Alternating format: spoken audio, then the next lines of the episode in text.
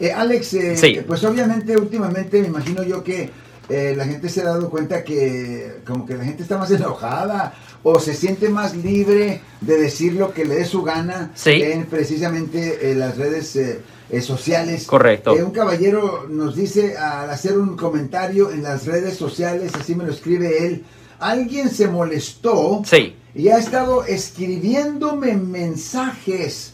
¿Cuál es el delito al hacer amenazas por medios de las redes sociales? Pues si las amenazas son del tipo donde una persona razonablemente puede pensar que puede manifestar esa amenaza, eso es considerado una um, amenaza criminal. Eso es una violación del Código Penal de California, sección 422, que conlleva una pena potencial Lo siento por la interrupción, su video va a continuar monetariamente.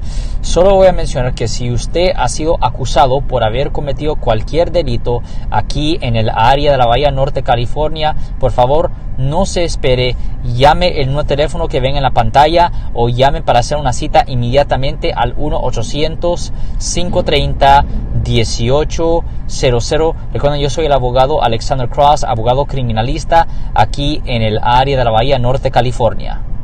de hasta tres años en la prisión estatal. Y cuando una persona pues ah, está, lo está amenazando por medio de las redes sociales o, o por texto o lo que sea, la persona se está pues e- en efecto está tomando el riesgo de que las cortes de California, por ejemplo, si la supuesta víctima vive en California, la persona está tomando el riesgo de que las cortes de California tomen jurisdicción del caso y la persona las fuerzas tuviera que defenderse aquí en el estado de California. Si les gustó este video, suscríbanse a este canal, aprieten el botón para suscribirse y si quieren notificación de otros videos en el futuro, toquen la campana para obtener notificaciones.